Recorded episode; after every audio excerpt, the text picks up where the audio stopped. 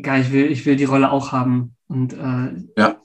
dann, ich, ich werde jetzt mein Bestes geben. Ich will es sie nicht wegnehmen, aber ich werde jetzt auch nicht mich extra, also extra schlecht spielen oder mir weniger Mühe geben. Herzlich willkommen zu Gute Typen, der Podcast von Esquire Germany. Ich bin Dominik Schütte, Ihr Gastgeber, Chefredakteur von Esquire und hier interviewen wir regelmäßig Menschen, die wir super finden und die uns inspirieren. Heute zu Gast im Esquire Podcast Maximilian Mund, Hauptdarsteller der Netflix-Serie How to Sell Drugs Online Fast diese, naja, sagen wir mal, Mischung aus Breaking Bad und Sex Education geht bereits in die dritte Staffel. Ähm, darüber wollen wir natürlich mit Maximilian reden. Außerdem ein bisschen, was ihn politisch bewegt, äh, gerade dieser Tage. Und nicht zuletzt machen wir auch den fast schon legendären Esquire Fragebogen Live in Balance mit ihm. Viel Vergnügen heute im Esquire Podcast. Gute Typen.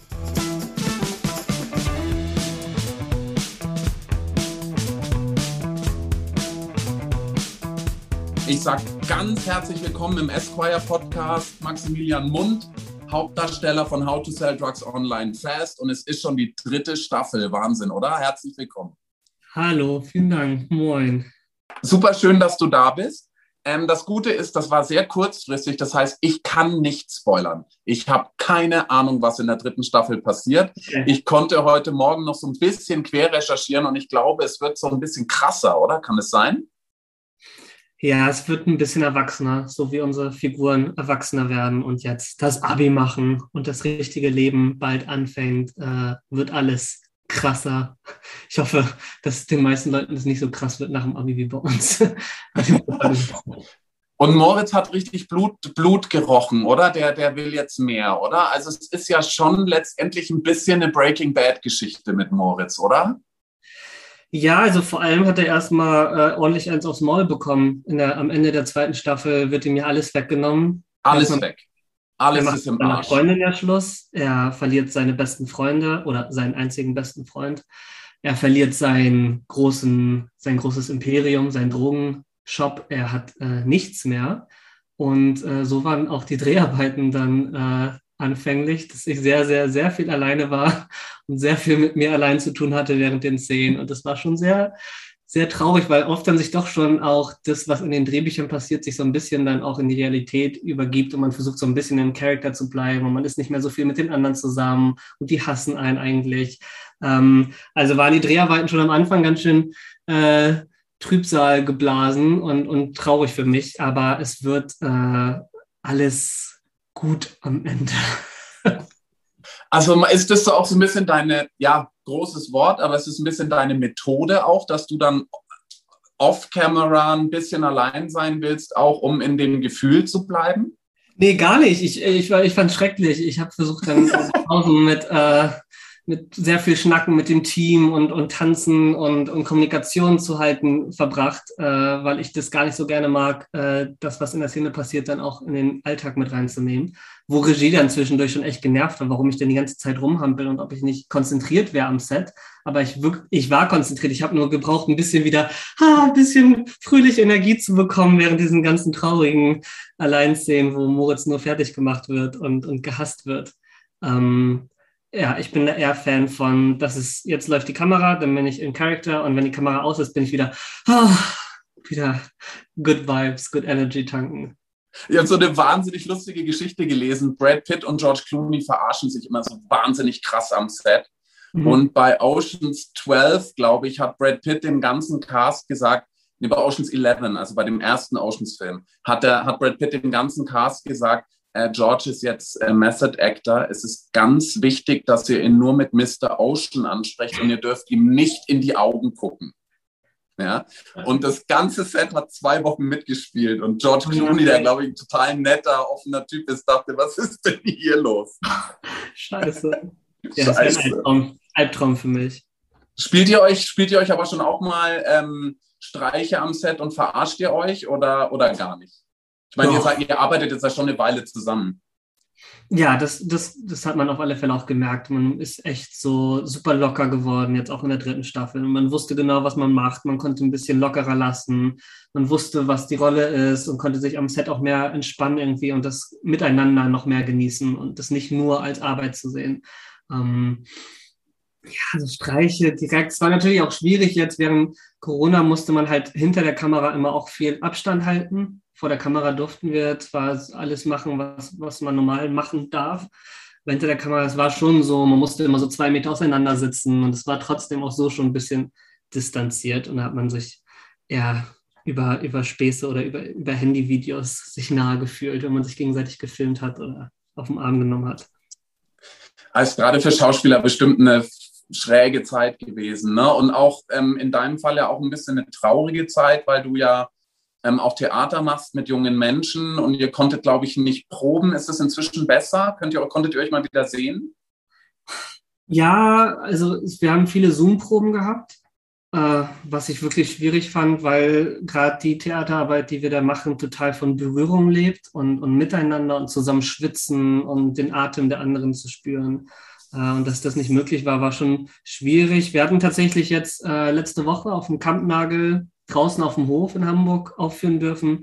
Aber auch da musste jeder auf seiner Position bleiben. Es ist sehr ein statisches Theater, was dann dort passiert. Nicht so, nicht so ach, mit dem ganzen Körper und mit, mit Anfassen und Berühren und zusammentanzen und zusammen choreografieren, sondern doch schon trotzdem sehr vereinzelt. Was schade ist, aber trotzdem wird die Arbeit weiter gemacht und ich bin ganz glücklich, dass wir beim Film das weitermachen durften und dass wir drehen durften und vor der Kamera weiter die Normalität ausleben durften, die wir eigentlich alle gewöhnt sind. Ja, was, was mich total interessiert, vielleicht ist das ein ganz gutes Thema für uns heute, weil wir, also Esquire ist, so, ist sehr, sehr jung, ja, wir versuchen irgendwie aber auch gleichzeitig ganz viele Jungs und, und jeden, der, der Lust hat, da reinzulesen und mitzumachen, mitzunehmen. Ja? ja. Und du stehst, finde ich, vor einer ganz ähnlichen oder ihr steht vor einer ganz ähnlichen Herausforderung. Ich nenne das mal das Harry Potter-Syndrom. Ja?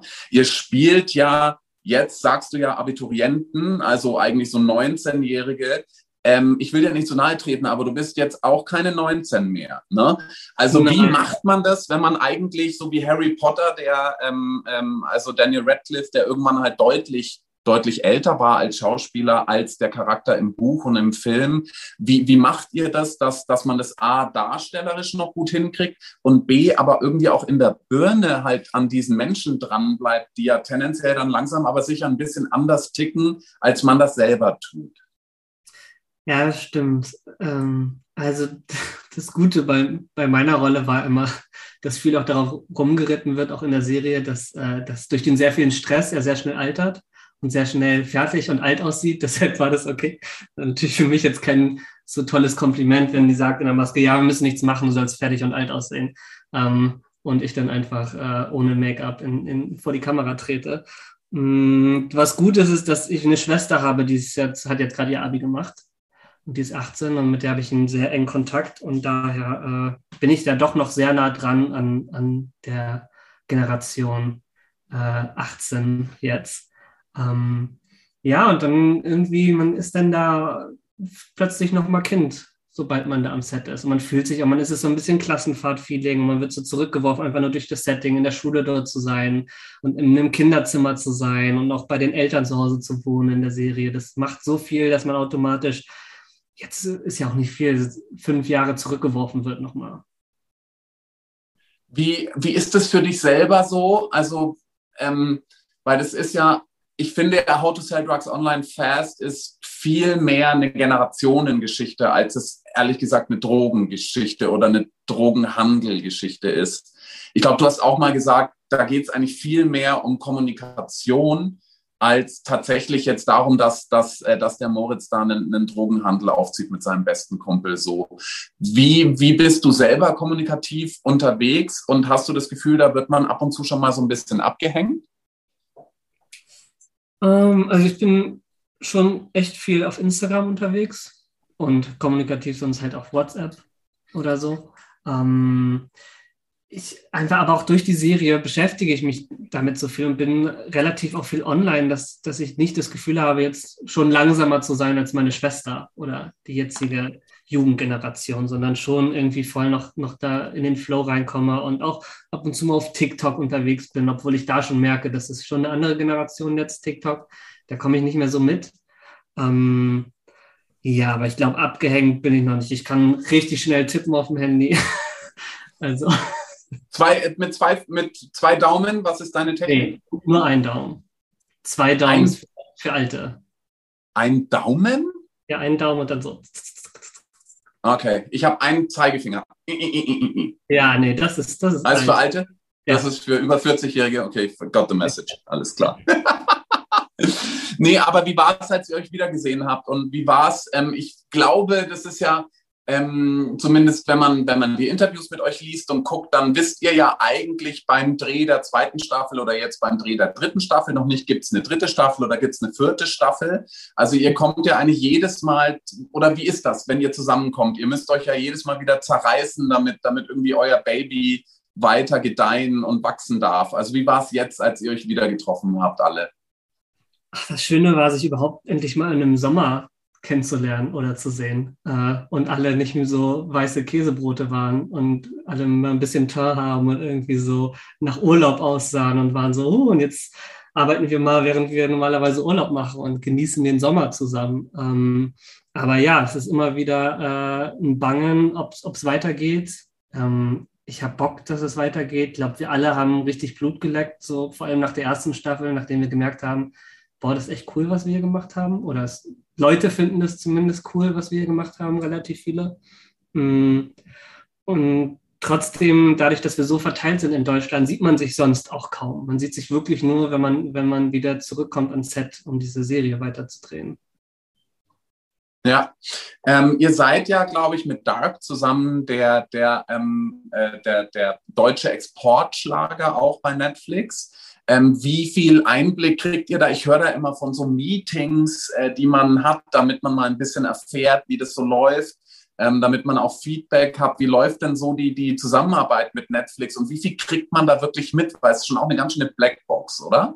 Ich hatte noch kein Meeting mit, mit Netflix. Also ich weiß nicht, ob das, ob das dann noch, äh, ob das höhere Tiere sind oder krassere SchauspielerInnen, die da so Meetings mit Netflix haben. Äh, wir sind da relativ außen vor wir haben eigentlich nur die, die Produktionsfirma hat konkret Kontakt mit Netflix und wir haben über die Produktionsfirma Kontakt mit Netflix oder kriegen da was mit. Aber wir sind da wirklich leider, egal wie viel wir betteln, wir bekommen keinen keinen Einblick in, in die Zahlen oder Prognosen mhm. oder was auch immer, leider. Wir haben neulich diskutiert in der Redaktion, weil wir eine Geschichte machen wollen, nämlich Serien, die auf wahren Begebenheiten ähm, basieren. Und da haben wir uns so ein, da haben wir, sind wir so ein bisschen ins Diskutieren gekommen, ab wann man das eigentlich Klammer auf, noch Klammer zu behaupten darf. Würdest ja. du sagen, dass How to Sell Drugs Online Fast in eine Geschichte basiert auf einer, äh, in, also basiert auf einer wahren Geschichte, dass das auf How to Sell Drugs Online Fast noch zutrifft oder habt ihr jetzt da so drauf rumgejazzt, dass das eigentlich nicht mehr so richtig seriös zu behaupten ist. Also. Vielleicht magst du auch, vielleicht magst du auch den Hintergrund ein bisschen erklären für, für Menschen, die vielleicht ja. noch nicht damit angefangen haben. Also die wahre Begebenheit, auf der unsere Serie basiert, ist, dass ein Jugendlicher aus seinem Kinderzimmer heraus Drogen im Internet verkauft, im Darknet verkauft. Mm, so demnach ist alles wahre Begebenheit, was wir an äh, Coding und Nerd-Stuff zeigen in der Serie, weil das alles wirklich echt ist. Und ich glaube, gerade für Leute, die da auch drinstecken und die programmieren können und die coden können, ist es mega das Fest, sich das anzugucken, weil das alles halt echt ist und mega viele geile Hacks dabei sind. Und trotzdem auch für Leute, die davon gar keine Ahnung haben, die können sich das trotzdem angucken und haben Spaß dabei und müssen es nicht verstehen. Es ist eher noch so ein i-Tüpfelchen. Aber wenn, wenn man so sagt, dass das nach einer wahren Begebenheit ist, dann ist, glaube ich, alles, was kein Fantasy ist, irgendwo beruht auf wahre Begebenheiten, weil es bestimmt irgendwo mal Menschen gibt, der das und dies gemacht hat. Und äh, ich glaube, so, sobald Magie oder, oder Zauberei ins Spiel kommt, dann kann man sagen, es ist nicht mehr beruht auf wahren Begebenheiten. Lustig, dass du sagst, du bist, glaube ich, großer Fantasy-Fan, ne? Ja. Wie kann, also, also andersrum, vielleicht andersrum gefragt. Bist du selber ein ziemlicher Nerd und hat das und äußert sich das im Bereich Fantasy ganz besonders? Ja, äh, bei Fantasy auf jeden Fall. Also ich, ach, ich liebe Science Fiction und, und Fabelwesen und alles Mögliche. Ich habe hier auch in meiner Tür so einen riesigen Fischschwanz hängen, den ich gebaut, gebastelt, genäht habe. Ähm, also so einen großen Meermann. Äh, Schwanz äh, und äh, auch einen Zauberstab an der Wand hängen und äh, ich, also ich liebe, da könnte ich mich äh, drin verlieren in so Fantasy-Geschichten. Was ist dein, was ist deine, was ist deine Favorite, dein Favorite-Universum? Ist es so Herr der Ringe oder Game of Thrones oder, oder wo, wo kannst, wo, wo fällst du total ins, ins Rabbit Hole? Oh, ich, es gab mal eine Buchreihe, die heißt Die Geheimnisse der Spider-Wicks. Aha. Das ist, glaube ich, so meine Favorite, Favorite Fantasy World. Äh, die, ja, da geht es so ganz viel um Kobolde und Elfen und, und, und aber auch, also vor allem sehr, sehr gruselig und morbide. So ist jetzt nicht so pretty und blumig und so, sondern eher so gruselig und, und weird. Oder Pans Labyrinth bin ich auch großer, großer Fan von. Ge so, Guillermo del Toro, glaube ich, ne? Genau, ja, ja. So was gruselig Fantastisches. Und daher auch so Meereswesen, also auch den Fischschwanz, den ich gebastelt habe, der ist komplett schwarz und schleimig und und eher so dark und nicht so schön. Es gibt ja auch Fotos von dir, die sind, die sind auch genau wie du sagst. Ähm, also du bist, du bist sehr interessiert an Fotografie. Das kommt natürlich auch Instagram dir sehr entgegen mit. Ähm, und da gibt es ja auch einige Fotos, die sind, die sind so ganz dark, aber sehr ästhetisch. Ist das auch was, was dich von der Ästhetik reizt, oder? Ja, ja, ja, voll. Ich mag halt diese Gegensätze, weil man sonst, wenn man so an Fantasy denkt und Fabelwesen, dann hat man dieses blumige, schöne Einhörner und, und alles ist schön und glitzert und Regenbögen. Und dann aber das in so einem etwas merkwürdig, gruselig anmutenden Szenario zu bauen, finde ich irgendwie eine, eine schöne Reibung. Mhm. Würde dich das auch reizen, da was umzusetzen in, im Kino oder im Fernsehen? Ja, also ich, ich warte brennend darauf, dass es ein Angebot gibt aus der Fantasy-Richtung. Äh, da wäre ich Feuer und Flamme. Egal was, ein Centaur spielen oder ein Kobold oder irgendwas. I take it. Cool, drücken wir, drücken wir dir ganz fest die Daumen. Ähm, vielleicht noch ein bisschen zu dem Nerd-Ding. Ähm, also wenn du sagst, dass, dass das für Coder und so, ich kenne mich da nicht besonders gut aus, ehrlicherweise, wenn es, aber ich finde auch, dass es halt einfach so wahnsinnig modern und schnell und hart gefilmt. How to Sell Drugs Online Fast. Also holt, holt ihr euch da, also jetzt nicht du im Speziellen, aber die MacherInnen, holt ihr euch da Beratung ans Set? Also sind dann Coder da oder im Vorfeld, damit man da eben so diese, diese Credibility herstellt für das, für das Sujet?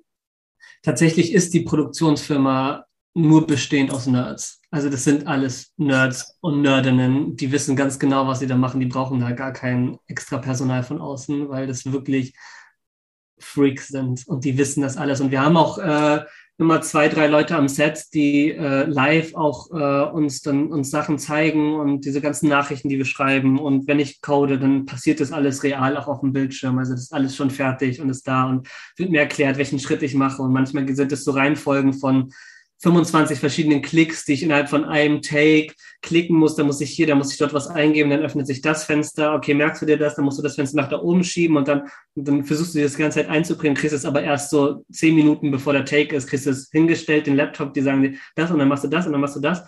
Und irgendwie äh, machen die es so toll, dass es dann auch funktioniert. Und dann bist du auch richtig stolz nach so einem Take, wo die Kamera auf dich zufährt und den Bildschirm sieht, dass du es geschafft hast, in der Zeit genau da das Fenster zu klicken und dann hier, weil es halt alles live passiert und nicht später reingeschnitten ist.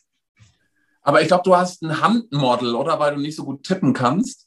Ja, wenn es dann Close-ups gibt, wo dann nochmal mehr geschrieben wird, dann äh, gibt es Doubles für uns alle, glaube ich, weil wir alle, äh, weil man das, das musst du ewig studieren, also einstudieren und lernen, das Coden. Ja. Und dabei, das war einfach nicht so wichtig, dass, es, dass wir das real machen, weil man es so kurz nur sieht und das wäre zu viel Zeit und, und Aufwand und Geld gewesen, uns das beizubringen.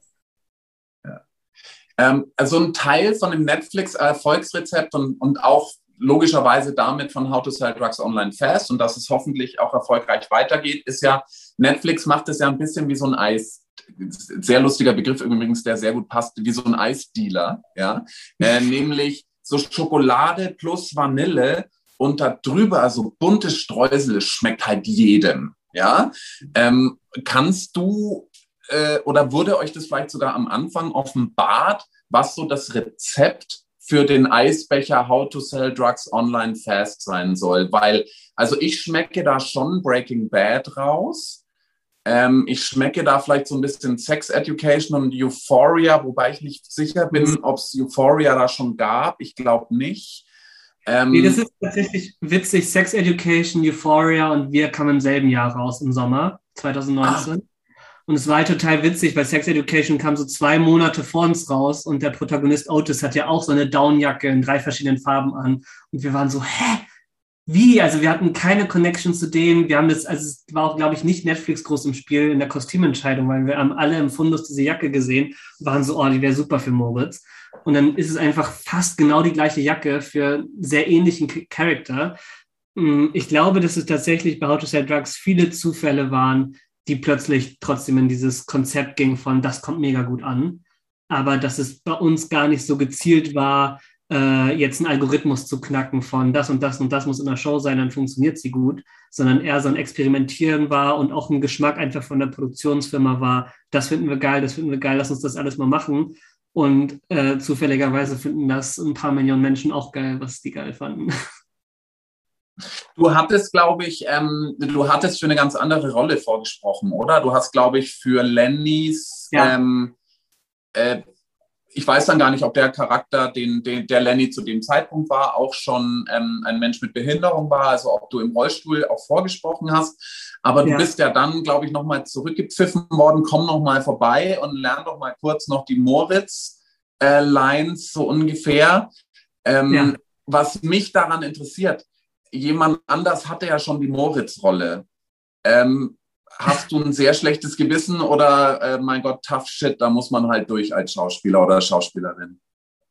In, ne, in dem Moment auf alle Fälle tat mir das mega leid und wir waren auch beide an demselben Tag noch da und haben dann abwechselnd jeweils den Moritz gesprochen und hatten zusammen auch Moritz und Lenny gesprochen und gespielt und es hat super gut funktioniert und ich war dann sehr überfordert und überrascht, als dann kam, äh, ja, guck dir auch mal die Texte an und er war auch sehr überfordert in dem Moment, glaube ich. Und äh, aber irgendwie in dem Moment war man so, okay, egal, ich will, ich will die Rolle auch haben. Und äh, ja. dann, ich, ich werde jetzt mein Bestes geben. Ich will, will sie nicht wegnehmen, aber ich werde jetzt auch nicht mich extra, also extra schlecht spielen oder mir weniger Mühe geben. Ähm, ja, also es ist eine doofe Situation, in der, glaube ich, niemand stecken möchte. Ähm, ja. ähm, was mir auch so wahnsinnig gut gefällt und was euch, glaube ich, auch wichtig ist, ist, dass ähm, das Menschenbild, das ihr transportiert, wirklich sehr, sehr divers ist und dass ganz verschiedene, ähm, also natürlich spielt es an einer deutschen, an einem deutschen Gymnasium, schätze ich mal, ist es, ne? Ich glaube, ja. es spielt keine große, aber wenn ihr Abi macht, muss es ein Gymnasium sein. Ähm, aber da, dass einfach so ganz verschiedene Menschen dargestellt werden, ist das überhaupt ein Thema bei euch am Set? Oder ist es das Natürlichste von der Welt, dass eben auch ein Mensch mit Behinderung dargestellt wird ähm, äh, und dass irgendwie ähm, ein Mädchen dargestellt wird, das ähm, dass das sehr Social, Social Justice mäßig drauf ist. Ein anderes, andere Mädchen sind vielleicht eher so ähm, ganz klassische deutsche Teenager. Also spielt das für euch eine Rolle oder ist das gar nicht so wichtig in, in eurer Wahrnehmung? Also ich glaube schon, man beschäftigt sich schon noch sehr viel damit und, und schaut sich Produktion an und irgendwann schaut man auch schon mit dem Auge darauf, hm, wie, wie sehr wird darauf geachtet, divers Sachen darzustellen und Themen anzugehen und, und Sichtweisen zu zeigen. Ich glaube, das macht ja auch jede Geschichte wertvoller und, und interessanter, je diverser sie aufgestellt ist und desto besonderere Blickwinkel gezeigt werden. Hm. Wenn man dann aber irgendwo, also ich glaube, wir sind auch alle in einem, in einem sehr diversen Kreis aufgewachsen und, und leben in einem sehr diversen Kreis, wo es einfach dazugehört und wo es dann schon auffällt, wenn es nicht so ist und man ist so, hä, das ist aber jetzt irgendwie alles ein bisschen einfach dargestellt und sehr einfältig. Mm, aber mir ist es schon auf alle Fälle wichtig, auch darauf aufmerksam zu machen, dass es wichtig ist, zu, äh, Repräsentationen zu zeigen und, und gewisse Dinge sichtbar zu machen. Mhm. Mhm. Ähm, was mich total interessiert, du hast mal einen Fotopreis gewonnen mit, ich glaube, du musst mich bitte korrigieren, ähm, weil es nicht so einfach zu recherchieren ist. Aber du hast mal einen Fotopreis gewonnen mit drei Fotos, die dein Deutschland darstellen. Und es fand ich ganz fand ich ganz, ganz interessant. Auf dem einen Foto, also es sind mehr oder weniger Selbstporträts, die du in Photoshop dann, wenn mehrere Menschen, nämlich bei dem einen zum Beispiel zu sehen sind, die du in Photoshop dann zusammengebaut hast. Und vielleicht wollen wir da ein paar Minuten drauf verwenden, was ist denn da in Deutschland und warum hast du es auf diese Art und Weise dargestellt? Ich finde es ganz, ganz interessant. Das eine ist nämlich, ähm, äh, äh, Angela Merkel mit der berühmten Raute, also mit der Hand vor, vor, vor dem Bauch mehr oder weniger und mit ihrer ähm, ja, Signature-Geste. Das andere ist der Bruderkuss ähm, zwischen Erich Honecker und ich glaube, es war Brezhnev. Ne? Und das dritte, da musst du mir jetzt ganz kurz auf die Sprünge helfen. Jetzt habe ich, jetzt habe ich einen Knoten im Hirn. Was war das? noch weitere. Es war einmal noch die Brüder Grimm und. Die Brüder Grimm, genau. Und ein Gartenzwerg und ein Gartenzwerg. Vier Fotos. Genau. Also die Eckfahnen von Deutschland hast du sozusagen. Äh, sind, oder, oder erzähl mir mal die Idee dahinter, weil, weil ähm, gerade auch, wa warum zeigt jetzt ein zu dem Zeitpunkt Anfang 20 Jahre alter ähm, äh, ähm, äh, ähm, junger Mann äh, die Gebrüder Grimm als so ein wichtiges, also wa warum wählst du unter vier Fotos die Gebrüder Grimm aus? Ja, ich glaube, das hängt vor allem halt mit meiner Fantasie für, für Geschichten und Übernatürliches zusammen. Und, und ich liebe dieses leicht gruselige, merkwürdige, urige Deutsche. Ähm, und, und nicht zu wissen, was in den Wäldern steckt und, und Wölfe und, und so und so eine leichte Angst. Ähm, ja, ich war da 19 als bei dem Fotowettbewerb und ich fand es einfach, viele Fotowettbewerbe legen immer so sehr viel Wert auf so Reportagefotografie und, und die Realität darstellen. Und ich wollte so ein bisschen äh, meine eigene Realität schon immer darstellen und fand das, finde deshalb auch Fantasy einfach so cool. Und ähm, ich weiß nicht, ich glaube, heute gucke ich auch ein bisschen kritischer, gerade auch politisch und so auf Deutschland. Und damals war es eher so, ja, Merkel gehört halt dazu, weil es nun mal unsere Kanzlerin. Mm, und du kanntest praktisch, also du hattest nicht so richtig eine andere, also Schröder hast du wahrscheinlich gar nicht so richtig wahrgenommen gehabt, oder? Nee. Ja. Nee, einfach, aber auch einfach mal eine Frau als Kanzlerin zu haben, es ist einfach ein schönes Bild auch.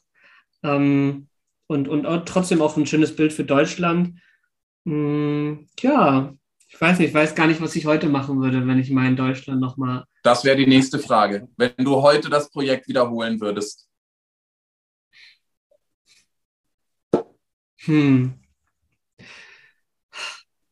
Ja, vielleicht würde ich dann doch ja wieder dann noch mal in die, in die Reportagefotografie steigen und, und, und sowohl Missstände als auch, auch schöne Sachen einfach aufdecken und, und wie schön es ist, dass wir auch während der Corona-Pandemie jetzt äh, wirklich gut, also die meisten gut leben konnten trotzdem und, und gut über die Runden gekommen sind, ungefähr. So, zumindest, was ich aus meiner Perspektive sprechen kann oder das relativ gut gemanagt haben. Meine Mutter ist ja auch Krankenschwester. Mhm. Erzählt, was in den Krankenhäusern passiert ist. Aber trotzdem war es ja alles noch im Maße im Vergleich zu anderen Ländern, wie es dort eskaliert ist. Ähm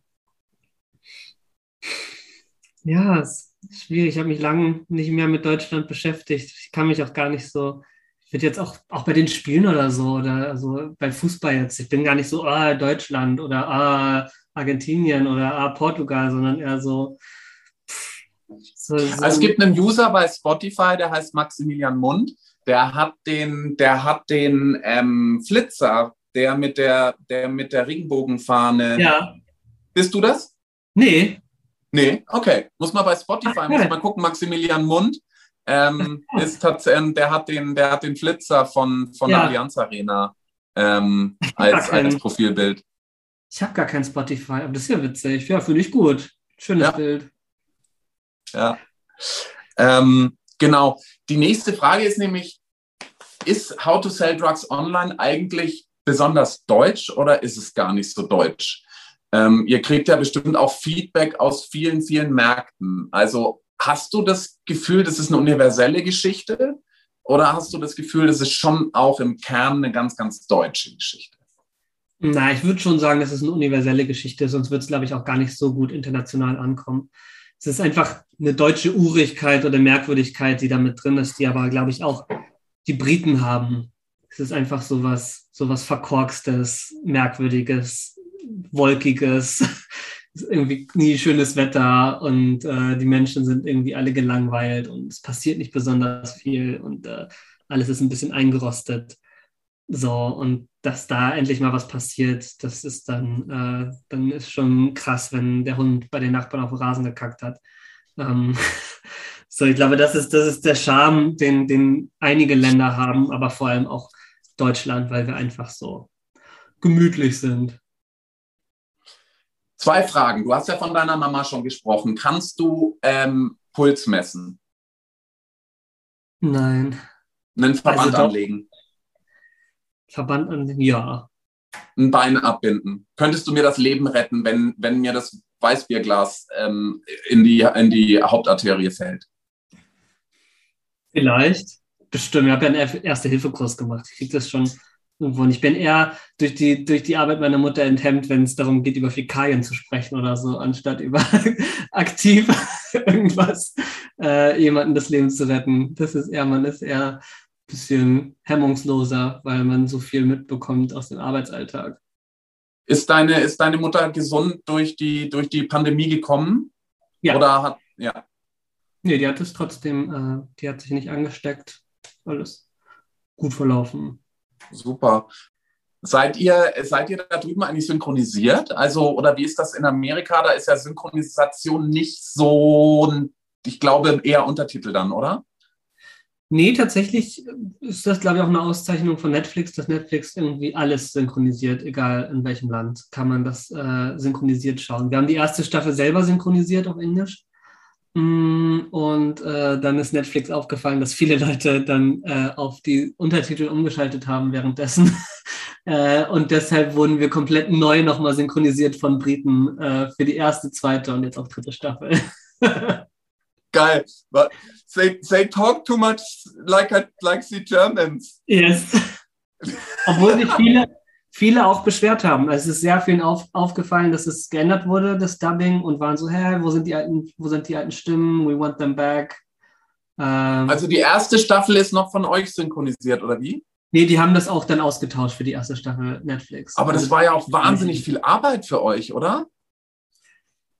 Ja, also das war eine sehr schnelle Arbeit vor allem. Wir hatten nur vier Tage Zeit, äh, drei Stunden komplett jedes einzelne Wort, jeden Atmer nochmal auf Englisch zu machen. ohne, ohne Coaching oder das Wissen zu haben. Äh, und alle mit verschiedenen Akzenten. Lena hat man ja in den USA gelebt. Damian war auch mal in den USA für mehrere Monate. Ich war mal einen Monat in den USA, nicht mal vier Wochen äh, und hatte sonst nur Englischunterricht und wir hatten alle sehr unterschiedliche Akzente. Dann auch in der Synchronisation. Ich glaube, das war ein bisschen verwirrend auch. Was mich total gewundert hat, und ich fand es aber gut, gleichzeitig finde ich es schade, ist, dass man Bjarne Mädel nicht irgendwie schwer verletzt hat liegen lassen oder so, sondern dass er wirklich Spoiler-Alarm für alle, die noch gar nicht geguckt haben, dass er wirklich von euch, äh, man muss jetzt sagen, auch unter relativ unglücklichen Umständen, aber er wird von euch über den Haufen geschossen und er stirbt. Würdet ihr manchmal gerne seinen Geist am Set haben ähm, und nicht nur seine Familie, die, ähm, äh, die ja schwere Rachegelüste hegt? Also das, ähm, wie, wie, ist das? Bjarne Mädel, es war so, es war so geil. Es ist ein bisschen schade, dass, dass er nicht so serientypisch ähm, einen, einen Rückweg offen hat. Oder einen Zwillingsbruder vielleicht.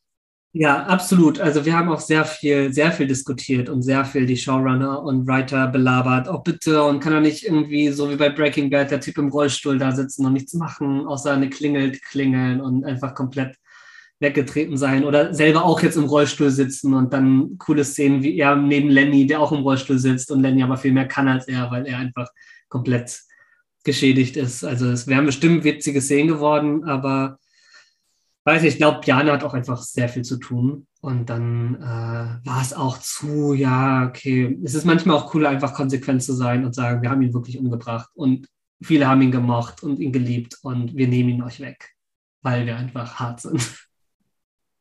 Ja, ja, also kann man, kann man ähm, How to Sell Drugs Online Fast auf keinen Fall vorwerfen. Das finde ich auch das Gute daran, es ist auch einfach hart genug. Ich meine, letztlich, da geht es um was, da geht es um sehr viel Geld für die Menschen dort, da ähm, äh, kommt ihr in ganz dubiose Kreise. Ähm, und ich bin total gespannt auf die dritte Staffel. Jetzt aber noch das fast schon berühmte Life in Balance ähm, bei Esquire. Das heißt, ähm, Maximilian Mund, du musst dich entscheiden, ähm, aber nicht so ganz. Du darfst ähm, erklären, wie du die Balance in deinem Leben herstellst oder ähm, was dir vielleicht auch an beiden Aspekten gefällt dessen, was ich dir jetzt sage. Und wir beginnen ganz einfach. Ich könnte es nicht beantworten. Star Wars oder Star Trek? Star Wars. Alle sagen Star Wars. Alle, Max. Erzähl ja, mal, was ist dein, was ist dein Star Wars Ding? Ich glaube, Star Trek ist einfach irgendwann in den 80ern hängen geblieben und hat es nicht mehr in die 2000er geschafft. Deshalb bin ich damit eigentlich gar nicht in Berührung getreten und, und Star Wars. Wolltest du Netflix nicht sagen, die ziemlich investiert sind in Star Trek? Ups. Äh, Ups. ja, also ich weiß, dass es auch Prequels gab und, und Filme von Star Trek. Die habe ich, glaube ich, auch gesehen und die fand ich ganz nett. Aber irgendwie ist das Star Wars-Universum auch. Ich habe halt super viel Lego Star Wars damals auf der PlayStation gespielt und habe, glaube ich, auch nur so zwei Filme davon gesehen. Aber ich hatte halt diese ganzen Lego-Sachen von Star Wars und einfach dieser Merch, der einfach so rumgeht, äh, macht es einfach so iconic. Yoda oder Gandalf? Hm. Wie gesagt, du musst dich nicht 100% entscheiden. Du kannst sagen, ähm, was du von beiden mitgenommen hast oder, oder wem du bei was glaubst oder wie auch immer. Okay, Die Balance ich, in deinem Leben. Nämlich Gandalf, der Baby Yoda am Arm hat. Einfach Was? Baby Yoda. Also ich habe hab The Mandalorian nicht geguckt, aber ich habe die ganzen Memes überall in den sozialen Netzwerken über Baby Yoda gesehen. Und, äh, Warum zum verdammten Geier hast du The Mandalorian nicht geguckt? Ich fand das Konzept so komisch, einen Hauptdarsteller zu haben, der die ganze Zeit eine Maske auf hat. Ich fand das irgendwie. Es ist super. Es ist wirklich super. Also wir, wir, wir bei Esquire, wir lieben, wir lieben The Mandalorian. Wir haben es auch gerecapt und so. Ja. Ähm, wir sind die Escadorians, da kannst du alles nachlesen. Kannst ja gucken, okay. ob es dir vielleicht doch taugt. Ja, ja wahrscheinlich. Ich habe mir auch Disney Plus geholt. Äh, ich, ja, das könnte ich eigentlich jetzt mal an, anschauen. Gerade. Um, ähm, und Gandalf einfach, weil ich glaube, das ist ja auch derselbe Schauspieler, der Dumbledore gespielt hat, oder zumindest zum Teil. Um, ähm, ja, und ich fand den Hobbit mega cool. Deshalb, yes. Ähm, genau. Dann, äh, wir werden sicher nach der EM mit diesem Podcast rauskommen. Ich frage dich trotzdem, Fußball oder Sommerwiese? Sommerwiese. Hast du keinen Bock auf Fußball? Ist nicht dein Ding? Mir ist das so egal. Also wirklich, ich finde das, äh, die einzige WM, die ich toll fand, war 2006, weil es irgendwie eine geile da war es ja auch in Deutschland und es war der geilste Sommer irgendwie, an den ich mich erinnern kann, weil alle waren so aufgeregt und es war so ein Flirren in der Luft und es war, es war eher so die Zeit und, und alle hatten diese Vuvuzelas und diese riesigen Tröten und es war irgendwie so ein mega Hype-Ding in der Schule auch. Äh, aber pff, nee, ich lege mich lieber auf die Wiese mit Freunden und Grill oder so. I couldn't care less. Ähm, Sonnenliege oder Sightseeing? Sightseeing. Ah, ich langweile mich sehr schnell im Urlaub, wenn ich nur rumliege. Und mich entspannt es auch mehr, erschöpft zu sein am Ende des Tages, weil ich viel gelaufen bin. Und dann bin ich viel, viel entspannter, als den ganzen Tag zu liegen. Dann kriege ich Verspannung und kriege irgendwann Rückenschmerzen. Ich mag es lieber, mich zu bewegen und, und Sachen zu sehen und, und ein bisschen was von der Kultur mitzukriegen, anstatt einfach nur zu brutzeln. Die nächste ist eigentlich egal, weil wir haben deinen Sprachgebrauch ähm, schon gehört, aber gendern oder lieber nichts ändern? Gendern. Auf jeden Fall.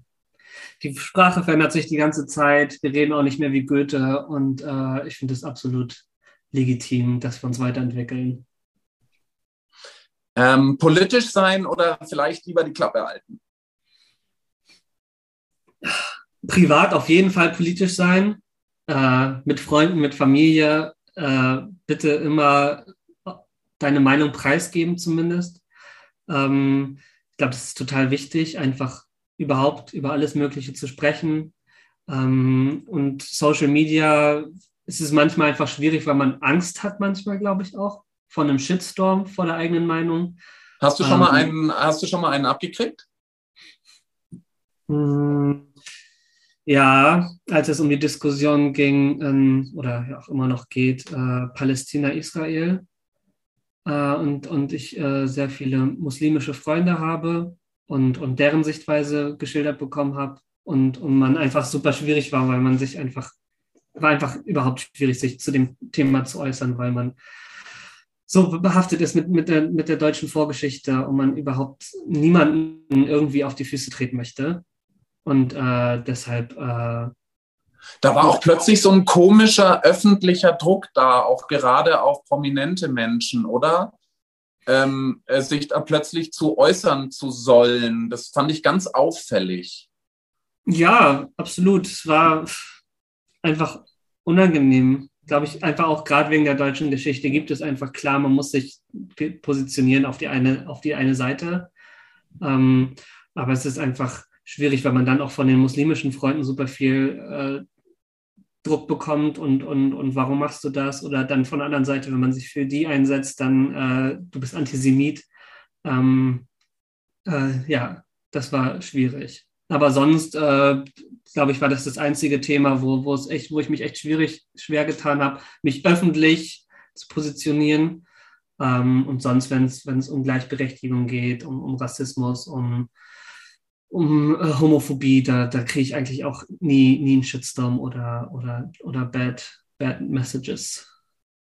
Ja, vielleicht, vielleicht sind so ein paar Themen schon so weit öffentlich gemacht worden und, und als offensichtlich einer jüngeren Generation wichtig platziert, dass das, dass das vielleicht echt was bringt, habe ich den Eindruck, oder? Also ja, absolut also es ist auch normal, meine Schwester auch, worüber sie redet, ist einfach so, mit, mit 18 war ich noch gar nicht so weit und das ist jetzt mittlerweile schon so Alltag, genauso wie das Gendern. Das ist bei ihr ganz normal, dass sie so spricht die ganze Zeit. Und mit 18 ja. habe ich noch nie, habe ich da noch gar nicht drüber nachgedacht.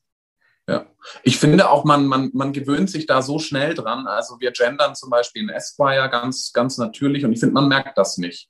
Also da kommt auch ganz wenig Sternchen im Text, wo über, über das ja so viele Menschen irgendwie stolpern. Kann ich auch verstehen, weil es irgendwie ein bisschen anders ist. Aber es gibt irgendwie auch total schlaue Lösungen, wie man. Ja, absolut. Ja, ja. Ähm, Sports oder ähm, äh, frei nach Winston Churchill, no Sports? Ja, ab und zu. Jetzt nicht, nicht zwanghaft oder so, aber ich finde das bin schon, möchte, möchte gern alt werden und dann ich schon, achte ich schon ein bisschen darauf, dass meine, meine Gelenke nicht einrosten. Was machst du? Ich, ich jogge und manchmal so ein bisschen Cardio, jetzt nicht übertrieben, aber ich habe jetzt auch bald eine neue Rolle, ähm, die drehe ich ab August und da muss die Rolle äh, ein athletisches oder zumindest fittes Äußeres haben und dafür mache ich schon ein bisschen. Cool, hast du dann einen Personal Trainer oder wie oder machst du das selber? Nee, das mache ich selber, steht jetzt nicht explizit drin. Und äh, aber ich, ich, so wie ich mir den Hintergrund der Rolle gebaut habe, jetzt äh, wäre das schon, glaube ich, nicht schlecht, das zu sehen, dass sie sich einfach sehr viel bewegt und sehr viel, also es wird sehr actionreich. Einsiedeln oder Nomade sein? Ich mag es, mit vielen Menschen umgeben zu sein. Ich mag das gar nicht so viel alleine zu sein. Deshalb äh, gerne in einer Gesellschaft zusammenleben und nicht so den Einzelgänger machen. Online oder offline? Durchgehend online. äh, doch, ich bin schon sehr viel online und äh, ich merke das schon auch manchmal, dass es einen irgendwie müde macht oder, oder Kraft zerrt, die, die man eigentlich für was anderes gerne nutzen würde. Da muss man schon manchmal ein bisschen aufpassen, aber ich verteufel jetzt auch nicht das Handy oder das Internet. Ich finde es eigentlich hat sehr, sehr, sehr viele Vorteile. Klassik oder Pop? Zum Essen Klassik und zum Sport. Ah. Okay, zum Essen Klassik. Hast du, hast du, hast du da, ja, du hast kein Spotify, aber du hast bestimmt was anderes. Hast du da eine Playlist oder, oder hörst du dann Radio? Weil es ist ja, also ich finde, es ist so ein wahnsinniges da ist so ein riesiges, so ein riesiger Schrank vor einem und man, also manchmal traut man sich nicht so richtig die Schiebetür aufzumachen. Oder ja. wie, wie, wie machst du das? Würde mich total interessieren, wie du. Klassikradio an. Ah. Einfach Radiosender Klassik und ich liebe das einfach. Ich finde, das Essen schmeckt auch besser, wenn man Klassik dabei hört. Also ich verbringe auch sehr viel Zeit mit dem Kochen, manchmal schon so anderthalb Stunden, weil ich sehr gerne experimentiere und lange köcheln lasse und hier und da und noch das umbacken und das noch geröstet und äh, wenn man das dann am Ende alles zusammengetan hat und, und es fertig ist, das, das Werk, dann höre ich gerne Klassik dabei und genieße das dann in Oh Gott, die nächste Frage ist so profan, Max Burger oder Pizza? Ah, kann man beides sehr gut machen. Also ich, äh, ich esse mehr Pizza als Burger und dafür freue ich mich dann immer mehr noch, wenn ich mal wieder Burger esse, weil es dann irgendwie besonderer ist. Obwohl ich äh, sehr wenig gute Burger kenne. Also was ich sehr gut finde, ist so, so japanische Burger oder koreanische Burger. Mal so ein bisschen Jetzt anders. vom Fleisch oder von der ganzen Zubereitungsweise? Nee, ist gar kein Fleisch. Also dann eher so was, was, also was dann an Ersatz da drin ist oder ah. Gemüse ah. oder so. Bist du Veggie? Ja, Pisketa, also Fisch esse ich auch noch. Mhm. Mhm. Äh, wir kommen langsam dem Ende entgegen. Es ist die vorletzte Frage. Work hard oder play hard? Work hard. Ja. Bist du ein Workaholic? Nö, aber wenn ich arbeite, dann äh, work hard. Sonst chill auch hart. Und die letzte Frage, sie bleibt dir nicht erspart. Ähm, Gras oder Alkohol? Hm, auf alle Fälle nicht beides zusammen. Fantastische Antwort. Fantastische Antwort, sehr, sehr gut. Max, wir wünschen euch ganz, ganz viel Erfolg mit der dritten Staffel. Danke. Vielen Dank für deinen, vielen Dank für deinen Besuch. Habe ich was vergessen? Liegt dir noch was auf dem Herzen? Magst du noch was loswerden? Hm. Wir sollten uns alle mehr mit äh, Mental Health beschäftigen. Ich unterstütze gerade ne, ein Unternehmen in, in Hamburg, auf Kurs Jugendhilfe heißt das, und werde dann eine Partnerschaft übernehmen für eine Kajüte, eine stationäre Einrichtung für Ju Jugendliche, äh, die sich besonders auch auf äh, die Psyche beschäftigt und dort psychologische Betreuung anbieten und so. Äh, ja, ich finde das mega wichtig, auch gerade für Männer, sich mehr mit ihrer äh, Psyche auseinanderzusetzen. Darf ich dann nochmal auf dich zukommen, weil ohne jetzt der Konkurrenz zu viel zu verraten, aber äh, das wird das zentrale Thema eines der nächsten Hefte. Ja. Ähm, vielleicht können wir dein Projekt da ja vorstellen oder mit dir, mit dir im Heft nochmal was dazu machen, weil da sind wir ganz deiner Meinung. Ich glaube, ich glaube, gerade wir Jungs äh, neigen dazu, uns nicht so richtig um unsere Birne zu kümmern. Ja. Ähm, und äh, finde ich, finde ich super. Klasse. Danke, dass du das noch beigetragen hast. Ich wünsche euch wahnsinnig viel Erfolg weiterhin. Ich wünsche dir persönlich großen Erfolg und vielen, vielen Dank, dass du dir die Zeit genommen hast für unseren kleinen Podcast und ähm, hoffentlich bald wieder. Ähm, mach weiter so. Dankeschön. Vielen Dank.